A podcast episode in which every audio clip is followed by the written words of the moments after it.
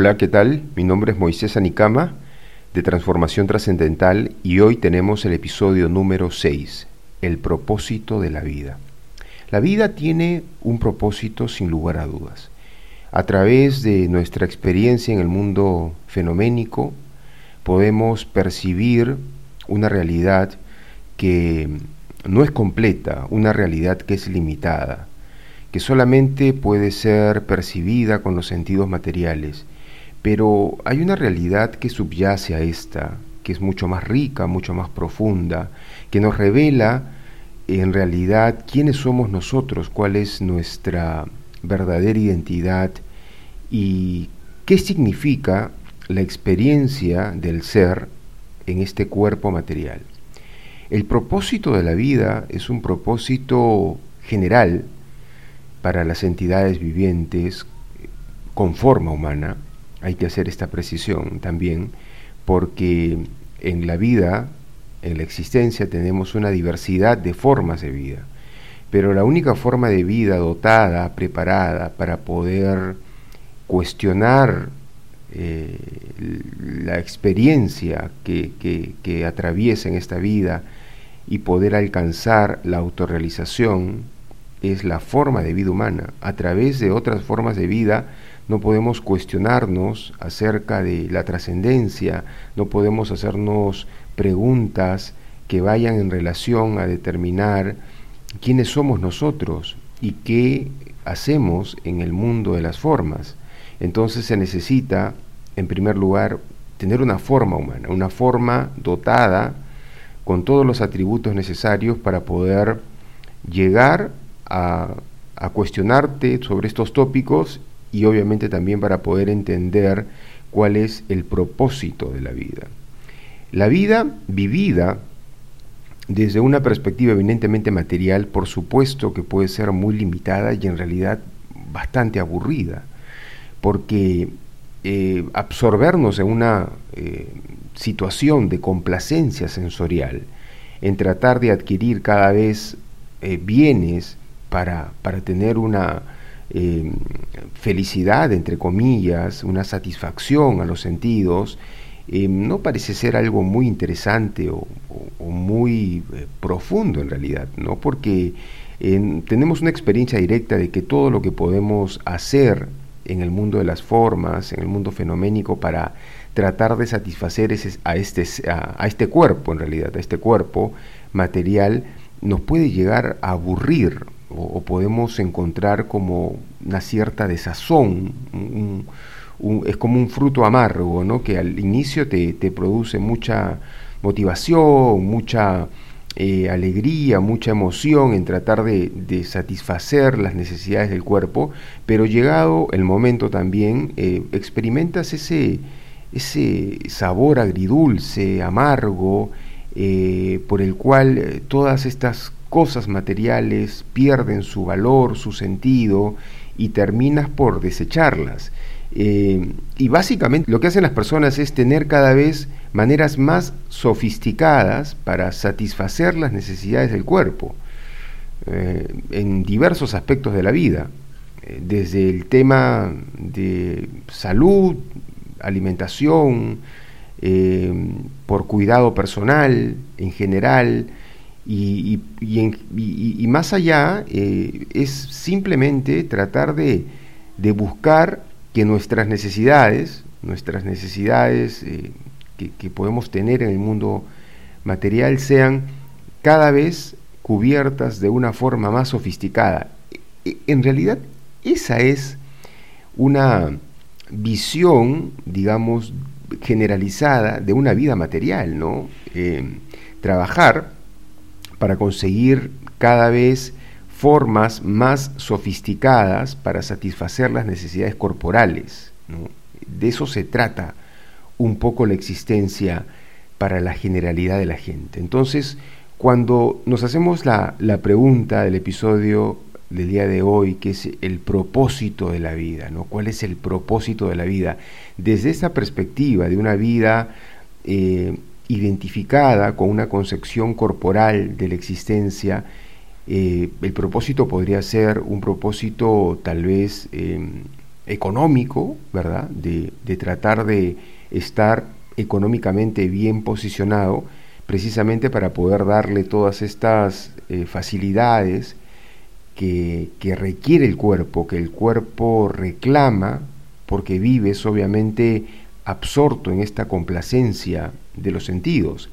Y no solamente para uno, ¿no? para, para la persona, sino para el círculo más cercano de la persona y tal vez para, para otras personas que, forman parte de tu círculo y, tienes que satisfacer las necesidades y como hemos dicho, cada vez esta satisfacción se da de una manera mucho más eh, sofisticada, compleja. ¿no? Eh, el sentido de la vida o el propósito de la vida desde esa perspectiva es básicamente económico, ¿no? Trabajar, trabajar, no por una satisfacción personal, ¿no? Incluso eh, hay mucha gente que se puede sentir incómodo o, no sentir un placer, un gusto con la actividad que realiza si no lo hace para obtener dinero y con ese dinero poder satisfacer sus necesidades.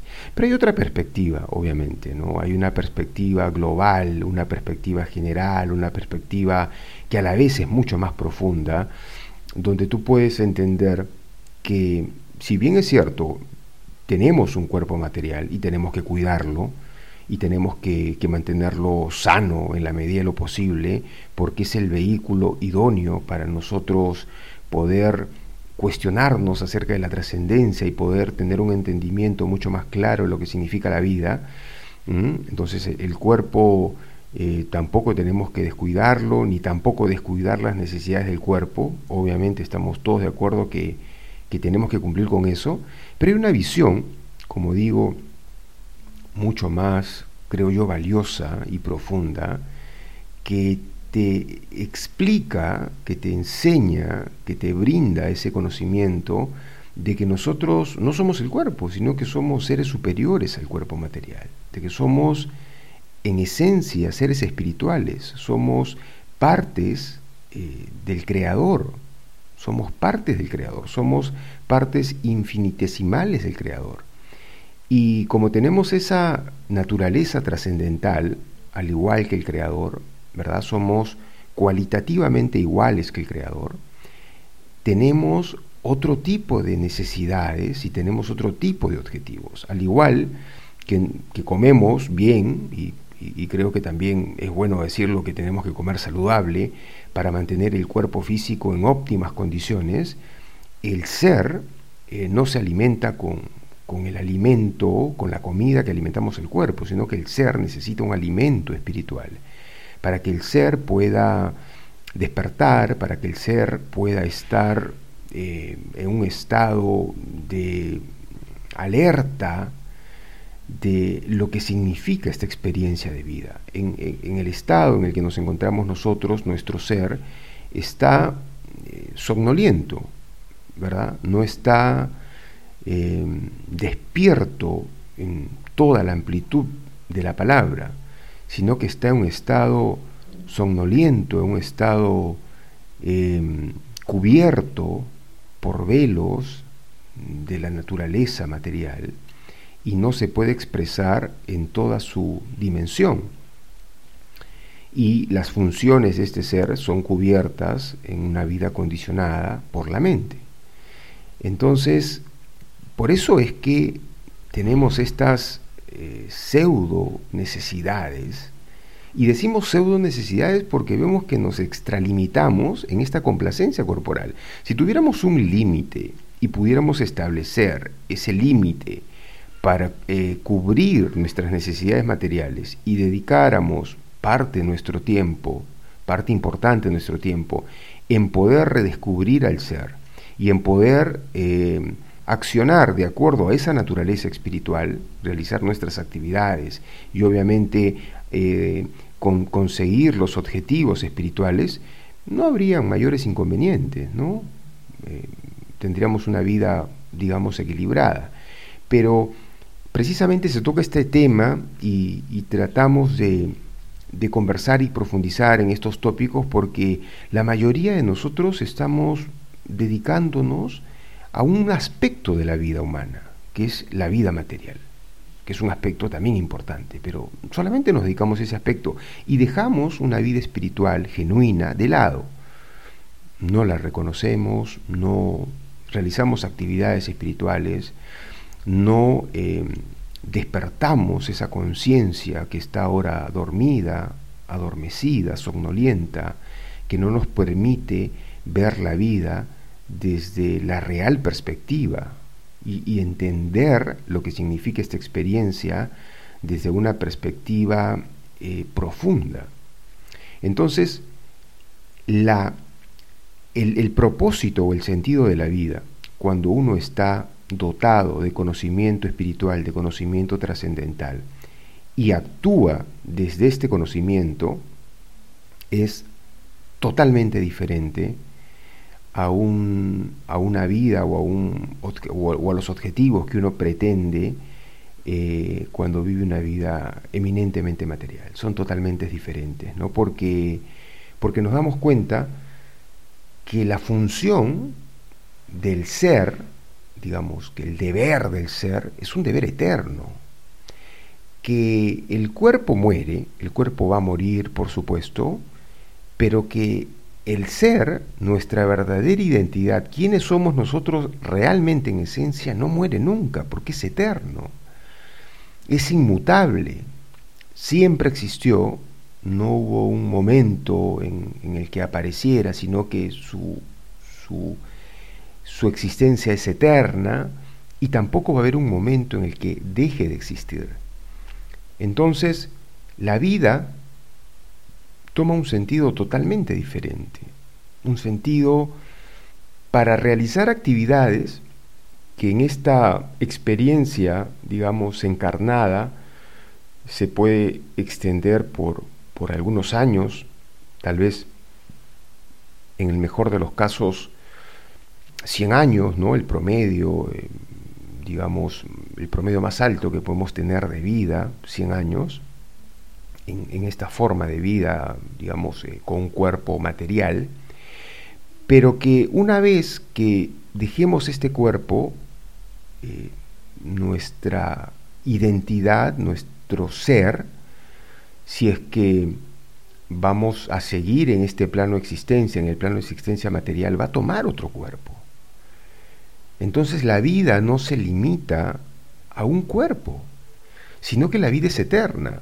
Y dependiendo de las actividades, de cuáles sean nuestras acciones que realicemos en el día a día, vamos a recibir ese otro cuerpo. Si nosotros nos absorbemos en actividades espirituales y tenemos una vida espiritual genuina, eh, recobrando nuestra verdadera identidad y el servicio que, que es nuestro Dharma, es nuestro deber, al Ser Supremo, eh, por la misericordia de Dios, tal vez en una próxima vida ya no vamos a volver a encarnar en el mundo material con un cuerpo material, sino que vamos a, tener el destino supremo, que es eh, el mundo espiritual. Pero si no fuera así, y si, y si tenemos que seguir eh, estando en esta naturaleza material, vamos a tomar un cuerpo diferente, pero el ser, el ser que yace dentro de ese cuerpo, eh, no muere jamás. Cuando entendemos esto de una manera profunda y, y lo internalizamos en nuestra vida, automáticamente podemos darnos cuenta y se revela el propósito de la existencia. ¿Cuál es el propósito de nuestra vida? ¿Por qué estamos acá? ¿Cuál es la función suprema de la entidad viviente? Y podemos establecer de una manera muy clara y, muy simple y hasta intuitiva, es que ese ser tiene una relación eterna con el Creador, y por el hecho de tener esa relación eterna con el Creador, el ser sirve al Creador. Porque esa es nuestra naturaleza, incluso la podemos evidenciar en el mundo material. Las personas, de alguna u otra manera, siempre estamos sirviendo. Sirviendo a alguien, servimos en nuestros trabajos, servimos en la familia a alguien, cuando la gente no tiene a quien servir, se busca un animalito, un perro, un gato, algún animal doméstico para servirlo, pero nuestra naturaleza es servir, es de servicio y amor. Y eso lo, lo, podemos, no es muy difícil, lo podemos reconocer en esta misma eh, naturaleza material, en, la forma que tenemos ahora de vida encarnada. Podemos darnos cuenta que son dos las características principales de nuestra vida, el amor y el servicio. Claro, el amor material es una suerte de una expresión, digamos, hasta cierto punto de lujuria, ¿no? Hay, si bien es cierto, hay, hay ciertas formas de amor eh, que podrían relacionarse o, estar más cercana a, lo que es un amor puro de una entidad viviente, de, un ser hacia Dios, ¿verdad? Pero eh, ese tipo de amor por, por los velos en los que nos encontramos, ese tipo de amor todavía no lo podemos de alguna manera reconocer o experimentar. Pero si, si existe en el mundo material algún amor que se pueda asemejar a ese amor puro, es el amor, por ejemplo, que, que un padre tiene por su hijo, ¿no? o una madre tiene por su hijo o por su hija, eh, que es un amor incondicional, es un amor que no pide absolutamente nada a cambio, es, es un amor que, podría ser eh, lo más puro o el amor más puro que podríamos experimentar en la naturaleza material. Pero hay otros tipos de, de amor, de amores que se pueden experimentar acá entre comillas, que son expresiones de lujuria, ¿no? O sea, yo quiero disfrutar de ti, tú disfrutas de mí, es como un negocio, un pacto, si yo hago algo, tú haces lo otro, o tienes que ser recíproco o recíproca, pero ese no es un amor, de la entidad viviente del ser original con Dios, porque cuando hay de por medio eh, ciertas, eh, el intercambio, el intercambio de ciertas cosas que no se relacionen con el amor, no es un amor puro, no es un amor genuino, sino que es un intercambio de favores, es un intercambio de, de, acciones, de favores, de, lujuria, etcétera, etcétera, pero no sería un amor puro. Entonces, pero por lo menos podemos darnos cuenta que, los seres humanos en esta forma eh, de vida experimentada aquí en la naturaleza material, tenemos eh, dos necesidades o, cumplimos dos funciones, ¿no? Amor, queremos dar mucho amor y recibir amor, y también servir. Queremos servir a las personas de manera consciente o inconsciente, estamos sirviendo siempre. Nuestra vida es eso, servir y dar y recibir amor. Eh, y eso, esas actividades, también las experimentamos de una manera muy pura y elevada cuando conectamos con nuestro ser, con nuestra verdadera identidad. Entonces queremos dar amor y servir, pero ¿a quién? Al Ser Supremo, a Dios, a nuestro Padre Eterno, que es con el que tenemos una relación eterna.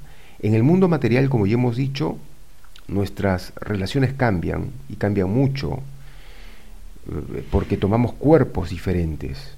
Entonces en una vida tenemos ciertos padres, en otra vida tenemos otros padres y eso va cambiando. Y en la misma vida, en una misma vida podemos experimentar que ahora podemos tener alguna pareja, algún amigo muy querido al que podemos amar mucho, entre comillas, pero luego de un tiempo ya no están y, estas personas, las parejas, digamos, pueden ser reemplazadas o los amigos pueden ser reemplazados y, y es una situación que va cambiando mucho, que es muy variable. Pero hay una relación que es eterna, que es inmutable, que no cambia, que es la relación de la entidad viviente con Dios. Entonces, cuando podemos establecer esa relación, y sabemos que nuestro objeto supremo de amor y de servicio es Dios, el propósito de la vida queda establecido de manera automática y natural. ¿Mm? Y ese es el propósito en realidad de la vida, ese es el propósito de la existencia. Conectar con el ser, restablecer nuestra relación con el Creador, con la finalidad de poder intercambiar con Él relaciones de amor, y de servicio de la entidad viviente hacia Dios de una manera pura, genuina, honesta. Ese es el objetivo de la vida. Y tal vez ahora, teniendo o viviendo la vida desde una concepción corporal muy, eh, digamos, muy dura, ¿no? Eh, estamos muy identificados con el cuerpo y con la mente y creemos que esa es nuestra identidad. Eh, el verdadero propósito de la vida lo podemos encontrar muy lejos, muy lejano, como que, ¿de qué estamos hablando? ¿Cómo, cómo voy a dejar de satisfacer mis necesidades? O cómo, perdón, voy a, voy a, no dejarlas, ¿no? sino ponerlas en un segundo plano, satisfacer las necesidades de mi cuerpo, que es tan importante. A veces creemos hasta que el cuerpo puede ser muy eterno y le damos mucho cuidado. Ya hemos dicho, estamos totalmente de acuerdo en cuidar, en, en satisfacer las necesidades del cuerpo, pero siempre encontrando un objetivo, no extralimitándonos en eso, porque de lo contrario vamos a descuidar el verdadero propósito de la vida, ¿no? Entonces, podemos ver este verdadero propósito de manera muy lejana, ¿no? Muy lejana, eh, nos podemos sentir hasta cierto punto eh, incapacitados de, de poder actuar en relación a ese propósito, ese sentido de la vida. Pero como todo es un proceso, si queremos realmente tener una vida eh, importante, una vida que trascienda, una vida que tenga un sentido, un, valor, que nos sume y que pueda ser una vida realmente rica y una vida eh, con, matices eh, en los cuales podamos disfrutar la experiencia humana, yo creo que tarde o temprano vamos a tener esa necesidad de poder indagar, de poder recorrer el camino de la verdadera espiritualidad para actuar acorde a ese propósito de la vida, de ofrecerle nuestro amor, nuestra vida misma, nuestro ser a Dios de una manera espontánea, incondicional, de ofrecerle servicio, servicio amoroso al Creador.